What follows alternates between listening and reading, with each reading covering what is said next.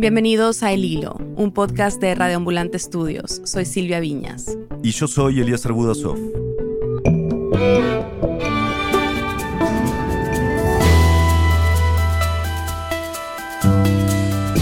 Mientras algunos países de América Latina empiezan a reabrir o piensan en hacerlo a pesar de que la región se ha convertido en el epicentro de la pandemia, el plan de reapertura en España no consiguió evitar un resurgimiento de contagios que tienen al país en alerta. Hoy la reapertura, el rol de los rastreadores y qué podemos aprender de lo que está pasando en España, donde se viven algunos de los peores rebrotes en Europa. Es 7 de agosto 2020.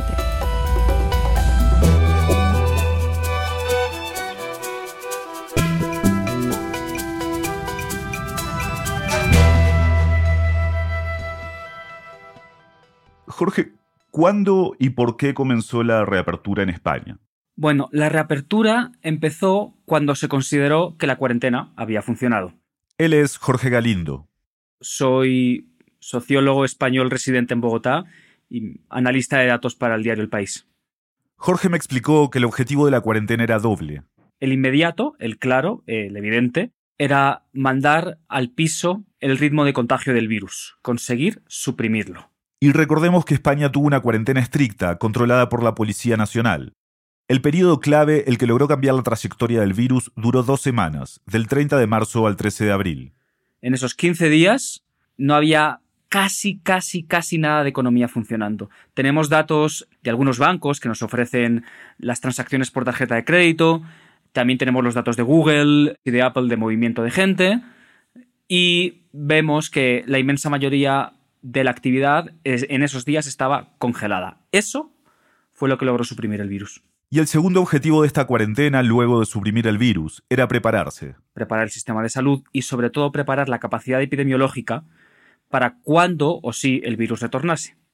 Lo primero, cuando se consiguió, cuando se vio que el ritmo de contagio estaba descendiendo, estaba muy abajo, pues fue como el pistoletazo de salida para empezar a, a diseñar la reapertura. Siempre teniendo en cuenta, en teoría, el hecho de que había que construir una capacidad de detección y de respuesta para que no volviese a pasar ni lo mismo ni nada remotamente parecido.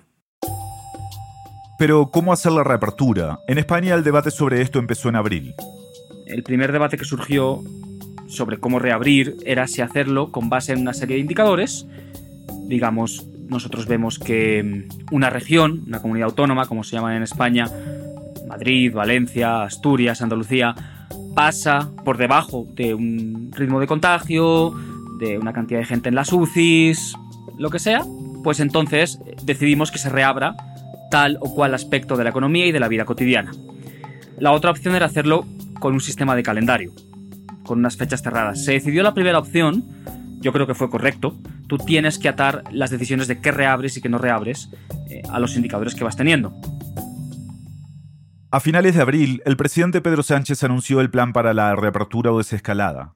Esa transición, esa desescalada, sería en primer lugar gradual, en segundo lugar asimétrica, es decir, diferenciada en función de los territorios, porque la evolución de la epidemia es distinta, y finalmente coordinada, porque es necesaria la unidad, el trabajar codo con codo las distintas administraciones en este reto tan trascendental que tenemos por delante de nosotros mismos. Se decidió un sistema de fases en el cual todas las comunidades autónomas, todas las regiones empezaban en fase cero, que era una fase de cuarentena, de confinamiento casi total. Y conforme iban cumpliendo una serie de, de requisitos, en teoría, pasaban de fase a la fase 1, a la fase 2, a la fase 3. En este proceso, cada vez se reabrían más cosas. Por ejemplo, en una fase determinada se podían abrir las terrazas de los bares, la parte exterior, pero no el interior, y en otra ya se podía abrir incluso el interior de los bares, que es donde acabaron todas. Hubo una reapertura por sectores. Entre los primeros estuvieron los comercios minoristas, las terrazas de los restaurantes y las ferias callejeras, pero siempre con una capacidad limitada. Los últimos sectores en llegar a la reapertura han sido obviamente los de la hostelería y el turismo, que es muy importante en España. Después, normalmente se le unieron aquellas personas que sentían que se exponían a un menor riesgo con un eventual contagio. Gente joven, sana. Lo que ha pasado es que una parte importante del contagio se ha producido, uno, en focos laborales y dos, entre la gente joven.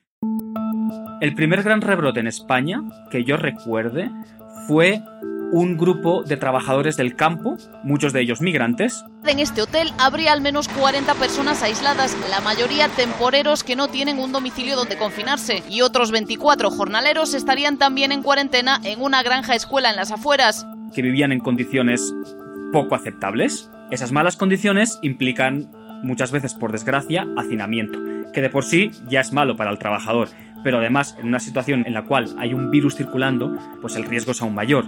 Ha habido varios ejemplos de rebrotes en este tipo de entornos laborales de trabajadores migrantes del campo.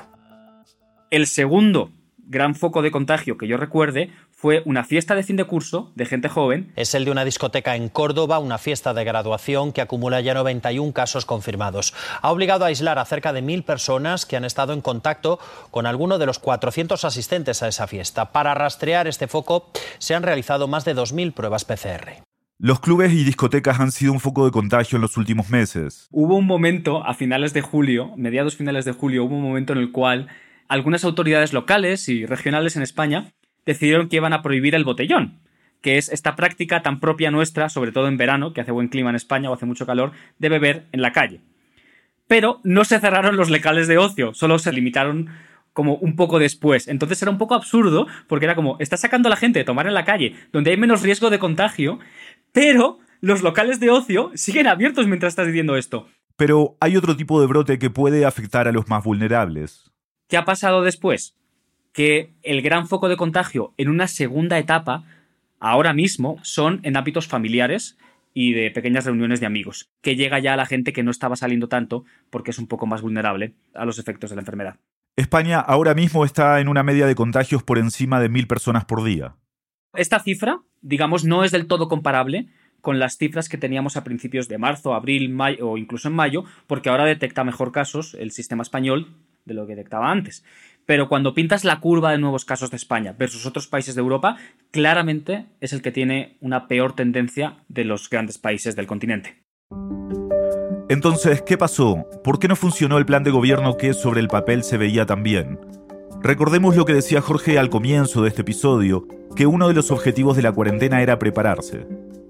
El primer problema era que no se hizo la tarea, ni los gobiernos regionales, que en España tienen bastante poder porque es un estado descentralizado, ni el gobierno central, acabaron de hacer la tarea en la construcción de capacidad de rastreo, de capacidad epidemiológica en general, y por tanto los indicadores daban quizás una imagen que era más optimista de la que realmente era eh, en la realidad del contagio. La imagen que tiene España hoy de su epidemia es indudablemente mejor que la que tenía en marzo pero es que la que tenía en marzo era horrible.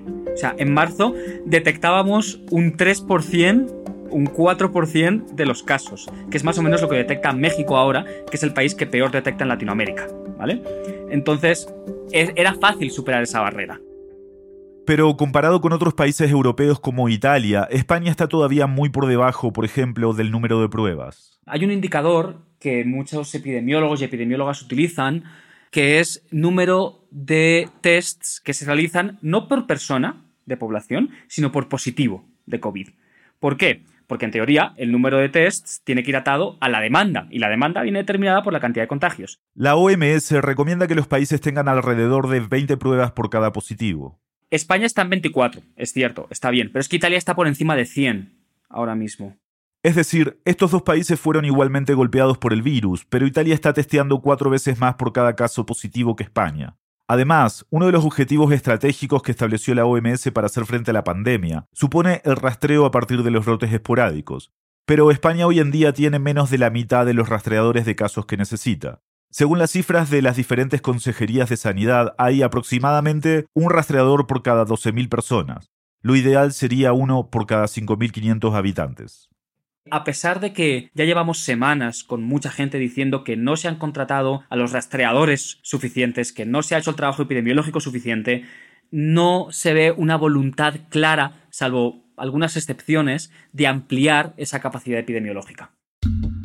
Otro problema que resaltó Jorge es la falta de coordinación entre las autoridades regionales y la autoridad central del Ministerio de Sanidad.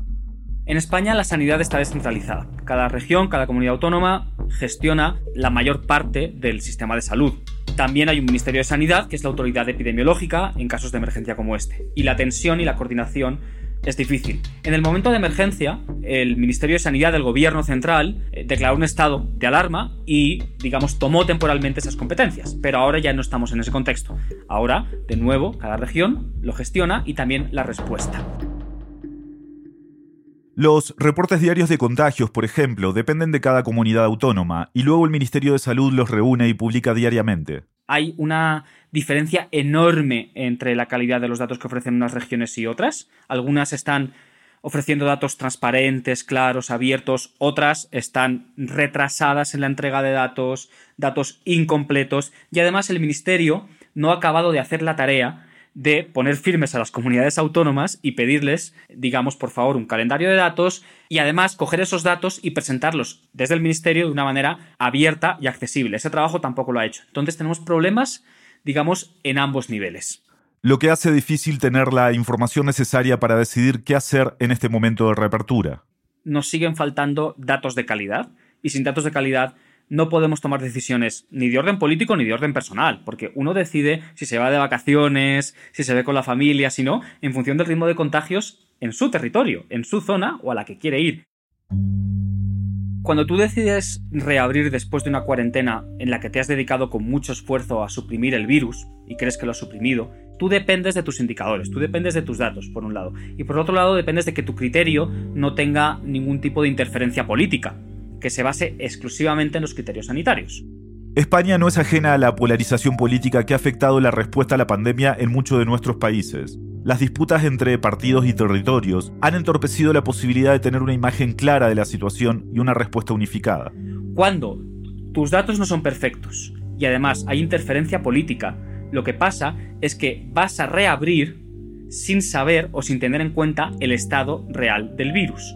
Basta con que tengas una cierta cantidad de virus circulando y estés reabriendo espacios como locales de ocio en los cuales el contagio es más probable para que te vuelva a explotar el rebrote. Hay un debate en España ahora sobre si hay segunda ola o no hay segunda ola. Para explicarlo, Jorge utilizó la metáfora de un incendio. En España lo que tenemos ahora mismo son demasiados focos de un mismo incendio. Entonces, aunque sean pequeños, si no los estás viendo bien y si no tienes suficientes bomberos como para apagar el fuego, basta con que te venga una fuerte racha de viento para que esos pequeños incendios se conviertan en un fuego totalmente destructivo. O sea, para que estos brotes se conviertan en una segunda ola. Tengo una pregunta de algo que escapa de alguna manera a lo medible, ¿no?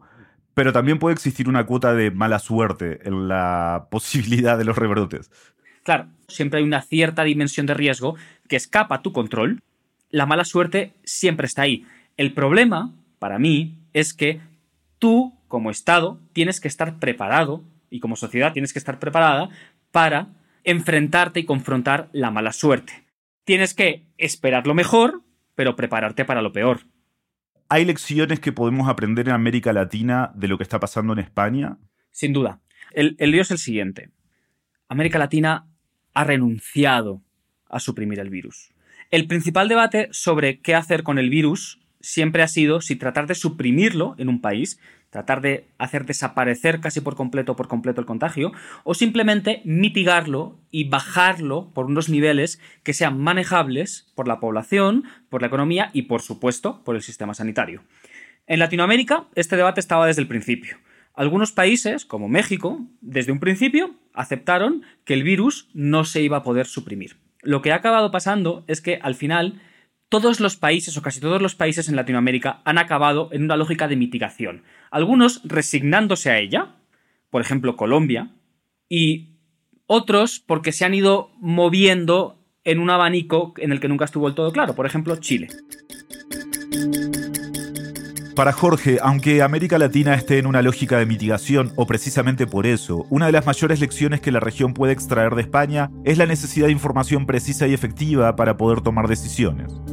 Sin unos datos lo suficientemente completos y confiables, uno no puede decidir qué partes de la vida cotidiana se pueden abrir y cómo reabrirlas para que eso no genere un brote inmediato. Y además, qué zonas del país, qué ciudades, qué barrios están viendo un rebrote o no lo están viendo o hasta qué punto es preocupante en cada sitio, para poder decidir confinamientos parciales, acciones puntuales en zonas determinadas. Nunca un dato fue tan importante para dirigir las decisiones de tanta gente y el bienestar de tanta gente. Un dato preciso, un dato abierto, accesible, contrastable y cuestionable. Eso yo creo que es el mayor aprendizaje para América Latina. Ya volvemos. Hola, soy Daniel Alarcón, director editorial de El Hilo. No es fácil mantenerse al tanto de lo que pasa en el mundo, pero nuestro boletín semanal puede ayudarte. Todos los viernes recibirás en tu correo una selección de las noticias más importantes de la semana. Además, te mandamos enlaces para profundizar en el nuevo episodio y para mantenerte al tanto de temas que ya hemos cubierto. Suscríbete en elhilo.audio slash correo. Repito, elhilo.audio slash correo. Estamos de vuelta en el hilo. En el segmento anterior escuchamos sobre algunas razones que explican los rebrotes en España luego de la reapertura. Una que mencionaba Jorge Galindo es la falta de preparación epidemiológica. En concreto, esto en parte se traduce en una escasez de rastreadores. María, ¿nos puedes explicar qué es un rastreador? Sí, claro. Mira, un rastreador es una persona, fundamentalmente persona sanitaria. Normalmente somos enfermeras. Ella es María Egea, una enfermera especializada en enfermería familiar y comunitaria. Y esto es importante porque, como me explicó María, en esta especialidad una parte de la formación se dedica a vigilancia epidemiológica. En junio empezó a trabajar como rastreadora de casos de coronavirus. Bueno, lo que nos dedicamos es desde que sale un caso positivo, desde que detectamos un caso positivo de coronavirus, lo que hacemos es investigar todos los contactos que ha tenido esa persona para averiguar, bueno, quién ha podido contagiarse también, ¿no? Para intentar frenar un poco esta enfermedad. María trabaja en un centro de salud público en Zaragoza, la capital de la comunidad autónoma de Aragón. Ante la aparición de nuevos brotes y los casos de transmisión comunitaria que se están observando en las últimas semanas, el Gobierno de Aragón anunció este lunes medidas restrictivas para toda la comunidad autónoma. La situación de Aragón es una de las más complicadas a nivel de toda España. Somos una de las zonas que más casos está teniendo.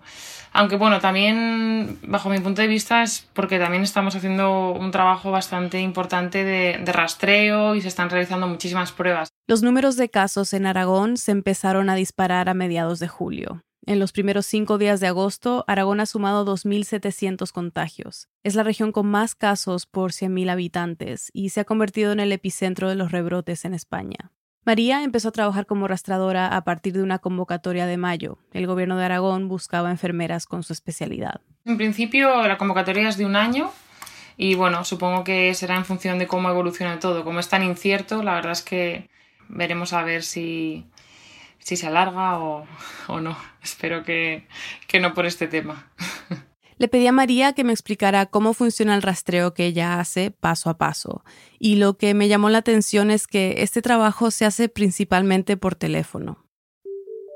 Cada vez que una persona da positivo, lo que nos encargamos es de llamar a esa persona, primero de informarle, por supuesto, de que, de que tiene el virus, porque bueno, algunas personas es verdad que también son asintomáticas, ¿no? Entonces, cada vez que hay una persona positiva, lo que nos encargamos es de buscar los contactos estrechos que ha tenido estos contactos los tenemos que buscar desde 48 horas antes de que la prueba haya sido positiva o de que la persona haya empezado con sintomatología. María se encarga de buscar a las personas con las que ese caso positivo ha tenido contacto por más de 15 minutos sin mascarilla y sin mantener distancia. Esta sería un poco la definición de contacto estrecho, ¿no? Porque sí que es verdad que también crea mucha confusión y cuando una persona da positivo, pues te hacen una lista muy larga de todas las personas con las que se han cruzado o han estado con mascarilla. Y en realidad no, simplemente hay que buscar, bueno, estos contactos que son más de riesgo, ¿no?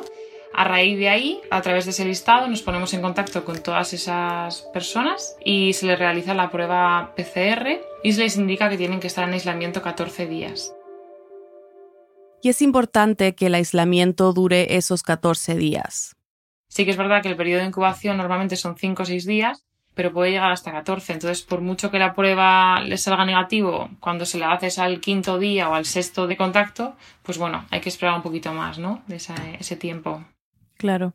¿Y cómo reaccionan las personas cuando las llamas? Bueno, hay de todo. La verdad es que las reacciones son, son muy variadas. Hay gente muy responsable que lo entiende súper bien y, y, bueno, al revés, ¿no? Te agradece el trabajo que haces y lo valora y se queda en casa y realmente cumple con las recomendaciones.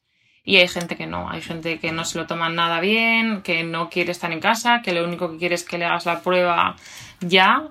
Bueno, a veces sí que es complicado y más ahora que es verano, que quieren salir, que quieren irse de vacaciones. A veces hay gente que le pilla de fuera de, de su casa, ¿no? De su domicilio, o sea, ha ido a la playa, a la montaña, con los amigos. ¿Y qué tipo de preguntas les haces? ¿Tienes como una lista que tienes que repasar con ellos o...? Sí, al final, bueno, casi te lo sabes de memoria, ¿no?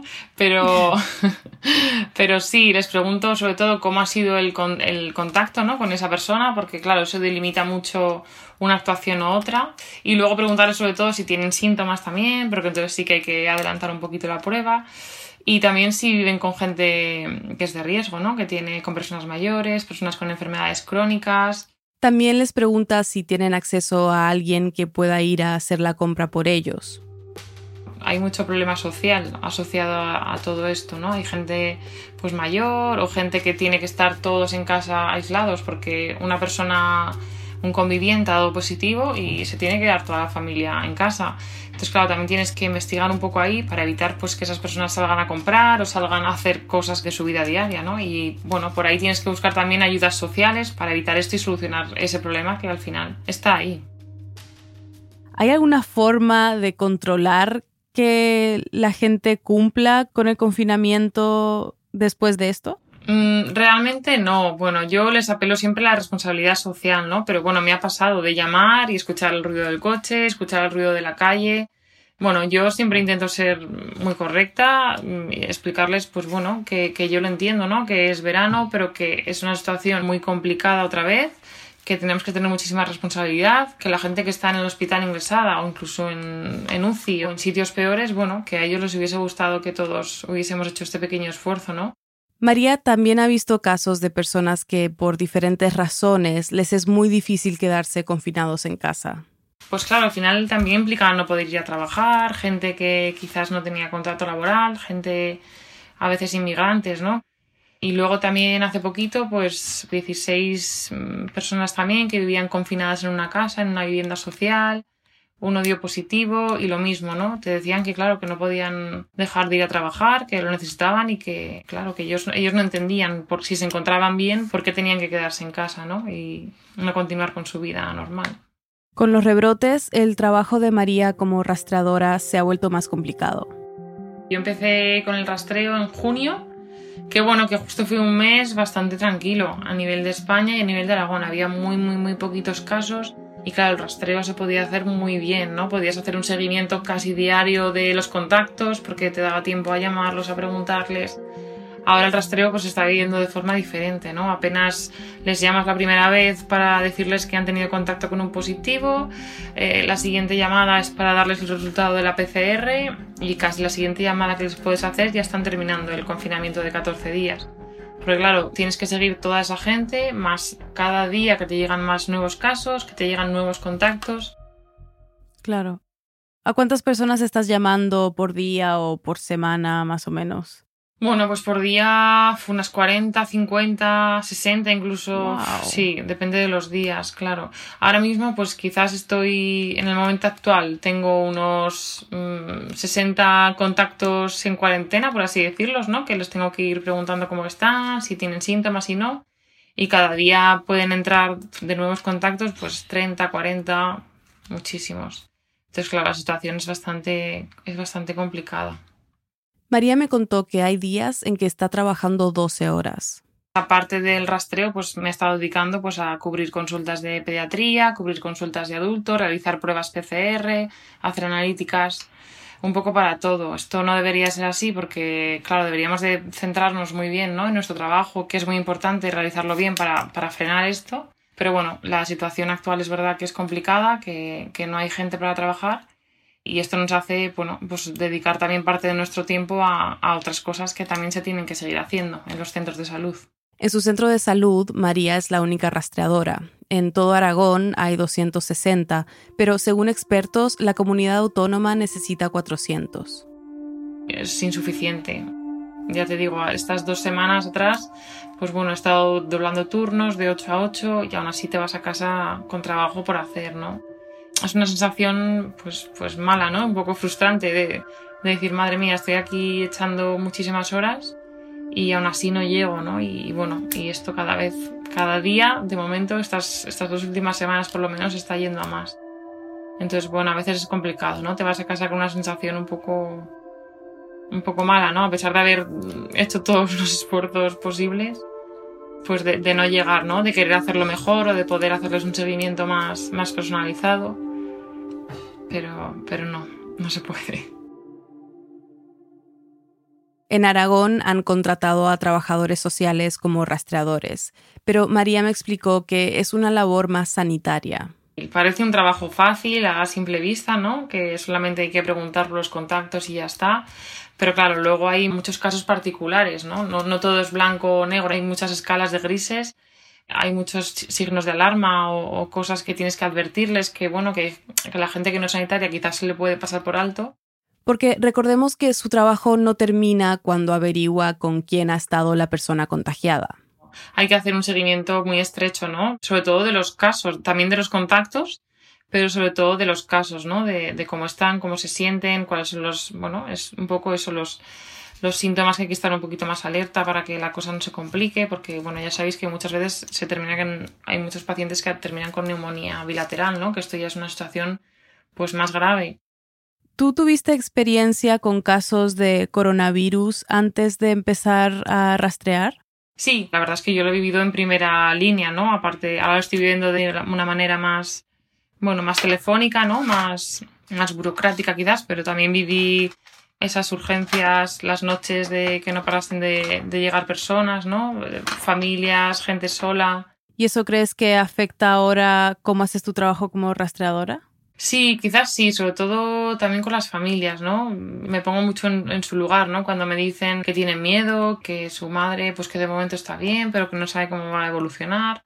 Y te cuentan que, claro, que solamente hablan con el médico o con el personal sanitario una vez al día, les dicen un poco qué tal está, pero no pueden ir a verlos. Y la verdad es que es duro, es, lo he vivido, ¿no? El, que una paciente ingresase solo, subiese a planta solo, y claro, tú tampoco podías estar con él en la habitación dándole apoyo, ¿no? Al final, es verdad que, esa parte ha sido, ha sido muy dura y psicológicamente también para las familias. Tenemos que concienciarnos otra vez de que esto no ha terminado, de que esto es un, bueno, un poco una batalla a largo plazo, ¿no? De que no estamos ni de lejos en un final de la pandemia, sino que esto pues va para largo. Y claro, hay que ser responsables. Yo entiendo que a nadie nos gusta ahora quedarnos en casa 14 días, ¿no? Pero bueno, es la responsabilidad que tenemos que tener y, y es lo que nos toca y no se nos tiene que olvidar todo lo que hemos vivido estos meses atrás.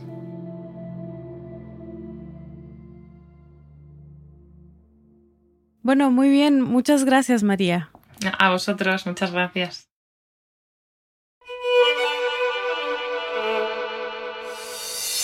En el hilo somos Daniel Alarcón, Álvaro Céspedes, Mariana Zúñiga, Elías González, Inés Renique, Laura Rojas Aponte, Jorge Caraballo, Miranda Mazariegos y Carolina Guerrero. Desiree Yepes hizo el fact-checking de este episodio. Nuestro tema musical lo compuso Pauchi Sasaki. Un agradecimiento especial a Álvaro García, el Hilo es una producción de Radio Ambulante Estudios. Gracias a nuestros compañeros de Radio Ambulante por todo su apoyo y gracias a los oyentes que se han unido a nuestro programa de membresías. Su apoyo es crucial para que podamos seguir narrando las noticias de América Latina. Si tú también quieres contribuir, visita elhilo.audio barra apóyanos. Para recibir los episodios del Hilo cada viernes por la mañana en tu bandeja de entrada, suscríbete a nuestro boletín semanal en elhilo.audio barra correo. Yo soy Eliezer Budasov. Y yo soy Silvia Viñas. Gracias por escuchar.